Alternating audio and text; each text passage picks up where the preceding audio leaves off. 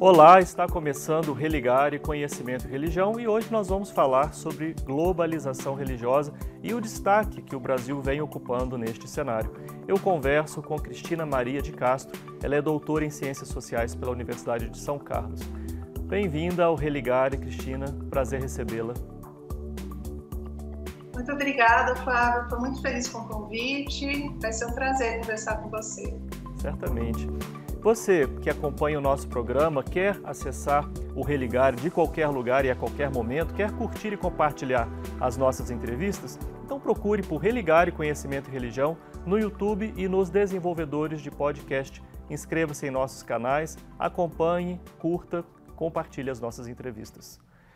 Cristina, qual é o papel do Brasil nesse contexto de globalização religiosa? Nós temos um papel de destaque, é isso? Sim, o Brasil é uma superpotência da exportação e da importação religiosas no mundo hoje. Tem um papel prioritário na transnacionalização religiosa. E para você ter uma ideia, Flávio, tem religiões que foram criadas no Brasil, então estão em mais de 150 países hoje. Sim. Nós temos diversas religiões sendo exportadas para o mundo e o Brasil, ao mesmo tempo, recebe aqui religiões do mundo inteiro isso faz com que o nosso campo religioso ele seja um dos mais vibrantes e diversificados do mundo. Então, o Brasil pode ser apontado como uma superpotência, tanto de exportação religiosa como de importação também. E existe algum marco, um momento específico em que, em que o Brasil se torna essa superpotência de exportação religiosa? O desenvolvimento da internet facilitou bastante esse processo as viagens cada vez mais acessíveis também facilitam, porque o turismo religioso, assim como o envio de missionários, tudo isso, as obras de entretenimento, a TV, tudo isso facilita muito a exportação de religiões criadas no Brasil.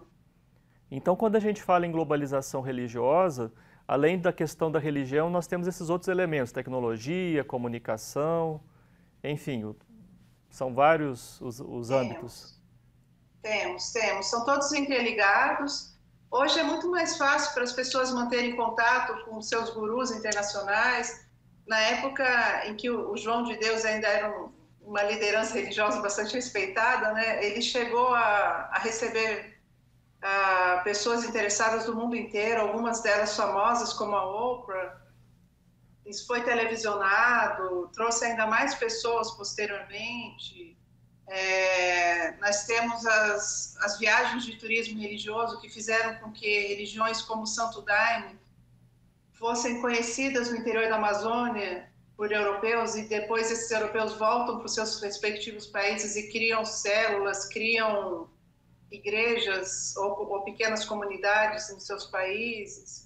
Então, a tecnologia tem tudo a ver, a internet, as viagens de avião cada vez mais acessíveis, Sim. o contato via YouTube, e-mail, WhatsApp. Existe alguma relação né, com as, as alterações recentes no campo religioso brasileiro e este fenômeno da globalização religiosa? Sim, nós temos muitos, muitos pontos a abordar a partir dessa questão, muito bem colocada né? Ah, eu posso falar para você, por exemplo, que o, o, o, fundamentalismo religioso cristão ele vem se mostrando mais presente entre nós com a globalização, é, essa, toda essa aproximação também das religiões evangélicas do judaísmo também é um fenômeno da globalização. Nós vemos muito isso a partir do governo Bolsonaro, né, isso tomou a mídia, já acontecia há décadas, mas as pessoas começaram a ter noção sobre isso a partir da, da eleição, da primeira eleição que o Bolsonaro concorreu como presidente, né? Ah, a globalização ela traz para cá migrantes cada vez mais latinos bem chegando aqui. Nós temos haitianos, temos venezuelanos chegando em grande quantidade para o nosso país eles trazem suas religiões consigo. Então, sim, nós temos várias mudanças recentes acontecendo por conta da globalização religiosa. Junto da questão religiosa, é, questões relacionadas a, a gênero, raça, classe, isso também tem, tem impacto nesse processo? tem bastante impacto.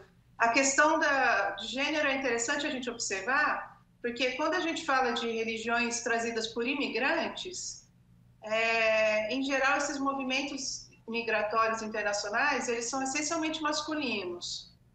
Mas são as mulheres aquelas que carregam consigo as práticas do dia a dia, o, boa parte do conhecimento religioso cotidiano é trazido por elas. Então, quando a gente vê que eh, os fluxos migratórios vão se convertendo em fluxos mais igualitários de gênero, né, depois que passa a primeira etapa, que vem praticamente só homens, quando as famílias começam a chegar, as mulheres, as mães, as avós, as esposas, as religiões elas vão se fortalecendo e vão se desenvolvendo. Então, a questão de gênero ela é bem presente quando a gente estuda religiões de imigrantes, por exemplo, né, que é um tema da globalização religiosa.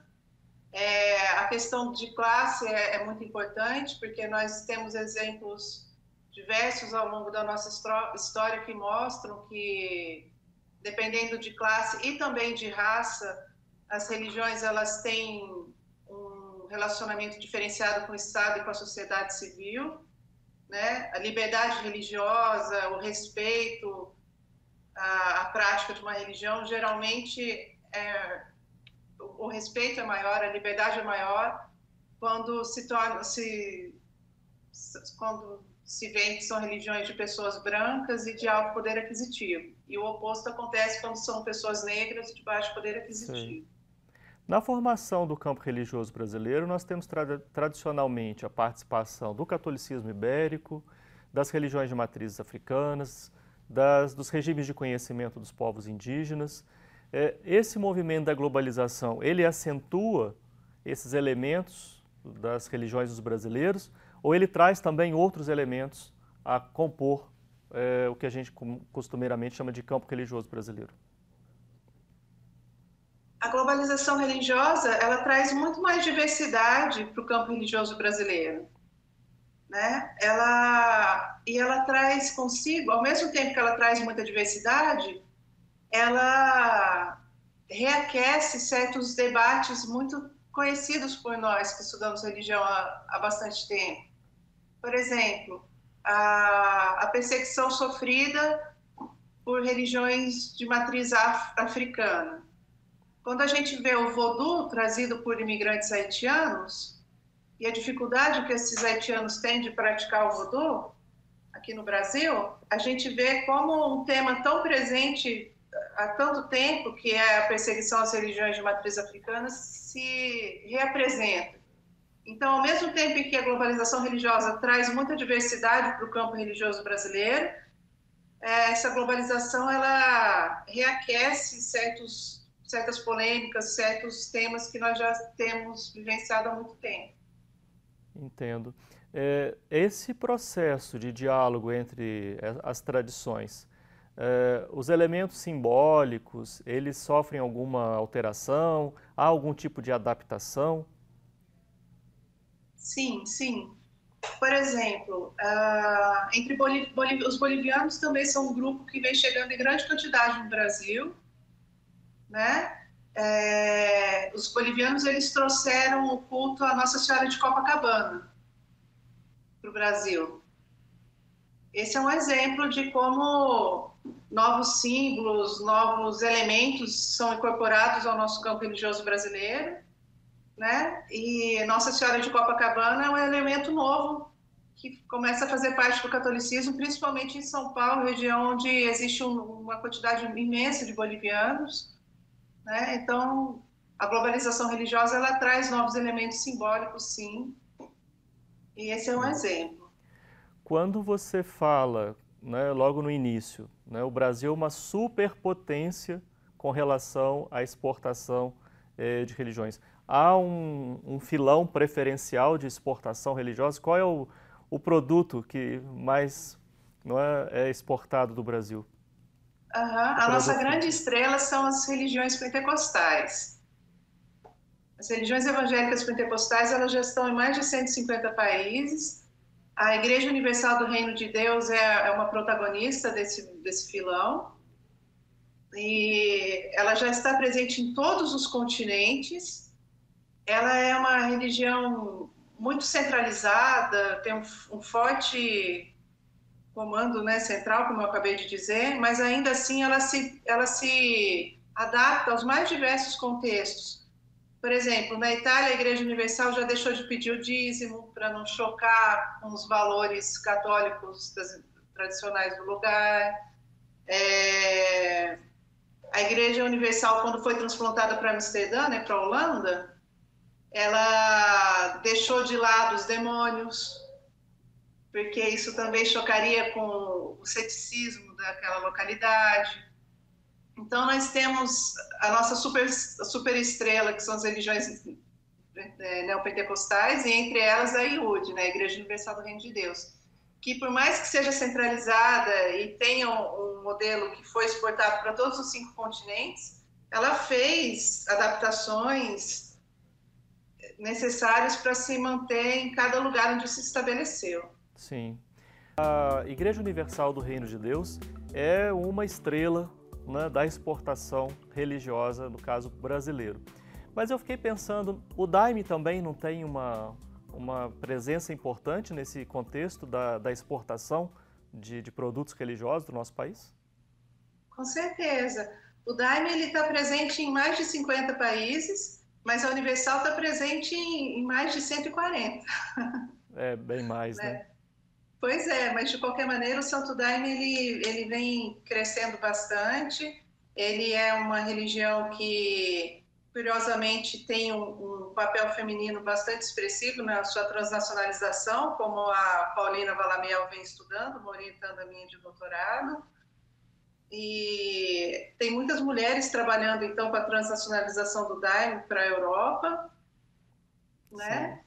Sim. E o Daime é uma religião bastante curiosa da gente pensar, porque envolve questões ligadas à legitimidade, à, à permissão de vivência de uma religião que se apoia no uso de uma bebida que tem efeitos psicoativos, então não é em toda a sociedade que ela é aceita, né? em alguns casos ela é proscrita. Na Alemanha, por exemplo, ela não é permitida na Holanda já, já era, é, não sei se nos últimos tempos esse quadro mudou, mas ela era pelo menos permitida, mas o Daime ele tem uma série de questões que a gente tem que pensar caso a caso por conta desse uso de um elemento psicoativo, os rituais. Você tem dados sobre a exportação de religiões de matrizes africanas? No... As religiões de matriz afro, elas acontecem bastante na Europa também, Uh, tem alguns pesquisadores como a Joana Bahia que trabalham com esse assunto. A Joana Bahia ela disse que nós já temos pais de santo delivery na Europa, no Oriente Médio. Pais de santo delivery foi cunhado por ela. Eu acho esse termo muito curioso. Sim, verdade. Né? E é um, é um tipo de religiosidade que faz sucesso na Europa, principalmente. Quando a gente fala em importação, você deu o caso, você trouxe o caso é, do Haiti, você falou de, de, bolivianos. Da Venezuela, a gente tem elementos também religiosos temos. aí na importação? Aqui em Belo Horizonte, por exemplo, nós temos vários venezuelanos da etnia Varal, ou Varal, me perdoa a ignorância, não, não sei a pronúncia, é com W. E esses indígenas, eles têm suas próprias crenças, algumas são mescladas com o pentecostalismo, outras com candomblé, mas eles têm suas crenças em xamãs Entendi. também e trazem isso consigo aqui para Belo Horizonte, para nossa terrinha. Sim. Sobre a questão da, da mudança, é, ao chegar no Brasil, né, você falou da, das, da, das religiões brasileiras que vão para o exterior, vão se adaptando de acordo com cada contexto. É, o caso brasileiro, que, que adaptações você tem, tem observado nas religiões que chegam aqui para o Brasil? Chegam aqui, é, nós observamos certas dificuldades de, de encontrar, por exemplo, elementos para você vivenciar os, as festas rituais. Muitas vezes você não tem aquele tipo de alimento. É, judeus e muçulmanos têm um tipo certo de abate da carne que deve ser consumida por eles. Mas como é muito difícil encontrar esse tipo de carne aqui, eles acabam tendo que abrir mão do consumo ou substituir por peixe, que não tem normas específicas de abate, ou em alguns casos até se tornam vegetarianos, né? Como eu já fiz uma pesquisa eh, mesmo em Belo Horizonte e constatei. Então, você tem essas dificuldades de religiões que são transplantadas para um contexto diferente. Ah, como você encontrar a carne abatida de forma que seja considerada lícita, correta, né, pela religião? Como você encontrar outros ingredientes necessários para produzir determin, um determinado alimento para uma certa festividade. Às vezes você não tem senhoras de idade. As mulheres elas são muito importantes para a transnacionalização religiosa, porque elas trazem consigo seus conhecimentos, os, os hábitos religiosos cotidianos são geralmente dominados pelas mulheres. E quando você tem essas comunidades imigrantes que trazem suas religiosidades para cá, mas não trazem em número suficiente as idosas da família, as mulheres, muitas vezes você acaba ficando sem alguém que conheça aquelas práticas rituais e muita coisa acaba se perdendo. Sim.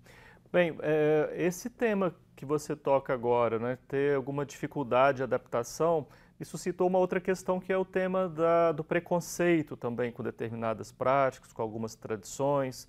É, isso, nesse, nesse processo, né, você tem também elementos sobre é, incidência de, de, preconceito com algumas das práticas religiosas que chegam aqui ao Brasil? Sim, sim. Por exemplo, com relação ao, ao Islã, né? As mulheres muçulmanas, quando elas usam o véu, usam o hijab, elas costumam sofrer bastante preconceito, principalmente as convertidas que usam transporte coletivo, não são tão ricas quanto as imigrantes, né? Elas são, às vezes, às vezes elas são agredidas como, já ouvi termos como freiras do diabo, é, que mais? Esposa do Bin Laden, mulher do Saddam Hussein, mulher bomba. Esse tipo de preconceito, infelizmente, é bastante comum com relação às mulheres muçulmanas, né? Ah, com relação a aos haitianos que praticam o voodoo, muitos até se negam, negam praticar essa, essa, essa religiosidade, né? omitem, escondem esse tipo de prática por conta do preconceito também. Infelizmente, isso é muito comum. No Brasil, nós achamos que somos cordiais, que somos muito receptivos a, aos estrangeiros e às suas crenças, mas infelizmente isso não costuma ser verdade. Não do tempo todo, boa parte do tempo. Sim. Falando em, em aspectos mais, mais conceituais, é, você fala em globalização religiosa, em alguns momentos você fala também transnacionalização. Esses termos, eles, eles se complementam? Eles querem tem algo, tem algo de específico em cada um dos termos? Eles se complementam e transnacionalização parece um termo mais, mais modesto do que globalização religiosa, né? Porque Sim. a transnacionalização envolve só a, a passagem de uma, da fronteira de uma nação para outra já é transnacionalização. Agora, quando a gente fala de globalização, já pensa no globo como um todo. Então, às vezes eu uso o termo transnacionalização quando eu tento ser um pouco mais modesta na, no impacto do fenômeno que eu estou analisando. Sim. Quando você, a pesquisa que você faz aqui em, Belo Horizonte, né, é da Universidade Federal de Minas Gerais, é, esse movimento ele é mais perceptível nas grandes cidades. Já é possível notar também é, no interior do país é, a presença desse desse movimento da transnacionalização, da transnacionalização ou da globalização religiosa, essa, esses elementos novos que vão chegando, né, com os, com os migrantes, uhum. estão ficando concentrados nas, nas cidades, nas capitais. É, eles chegam com os migrantes, eles chegam com os turistas religiosos, chegam com missionários, né? E quando a gente fala de turista religioso e de missionário, aí a gente pode pensar em todo e qualquer lugar, inclusive os rincões do país. O Santo Daime, por exemplo, sabe, que você me perguntou sobre, é, a meca do Santo Daime se chama Céu do Mapiá, se encontra no, no interior do Acre, num lugar bastante isolado né? E de lá, do céu do Mapiá, o Santo Daime foi para o mundo a partir de, da presença de turistas religiosos que chegaram até lá, tiveram uma experiência e transplantaram essa religião tanto para o Sudeste brasileiro quanto para a Europa e para outros continentes. Então, o interior ele também, ele também, de forma mais mais pontual, né, claro, mas o interior ele também pode ser afetado pelos processos de transnacionalização ou globalização religiosa. Entendo. É, você falou ainda há pouco das pessoas, é, dos migrantes, aí você citou das migrantes ricas e das pessoas convertidas, né, estão nos transportes públicos, né, estão de classes é, sociais mais pobres. É, isso é um, é um, caso só é, do Islã ou em outras tradições que estão chegando aqui no Brasil? Nesse processo de globalização religiosa é possível perceber também? Não, é bom analisar caso a caso, mas no, no, no, caso do Islã, em muitos momentos você vê convertidos que não têm a mesma renda dos imigrantes, mas a gente tem que analisar caso a caso, né? Isso eu percebi mais em São Paulo, quando eu fiz pesquisa de campo lá. Ah, sim. Entendo.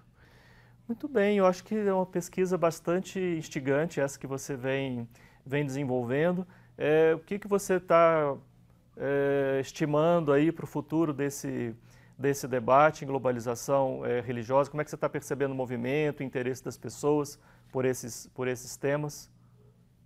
Então, esse tema, é, de 2007 para cá, ele tem se tornado um dos temas mais publicados pela revista Religião e Sociedade, que é uma grande referência nos estudos de ciências sociais da religião no nosso Sim. país. Né? De 2007 para cá, ele se tornou um dos principais. E esse tema só vem, só virá a crescer cada vez mais. Né? E no caso do Brasil, ele vai mostrar mudanças trazidas principalmente pela chegada dos imigrantes latinos, que vem crescendo bastante nos últimos tempos. Os não só os haitianos e os venezuelanos, mas os bolivianos também têm chegado em grande quantidade, né? E aí nós temos imigrantes católicos, imigrantes evangélicos e imigrantes com suas crenças tradicionais, como no caso o Vodou, né, do Haiti. Sim. Muito bem, muito obrigado. Mas é um tema que tem tudo para crescer muito. Legal. Cristina, muito obrigado pela sua participação no Religare de hoje. Sucesso para a sua pesquisa. Muito obrigada, agradeço o convite, foi um prazer.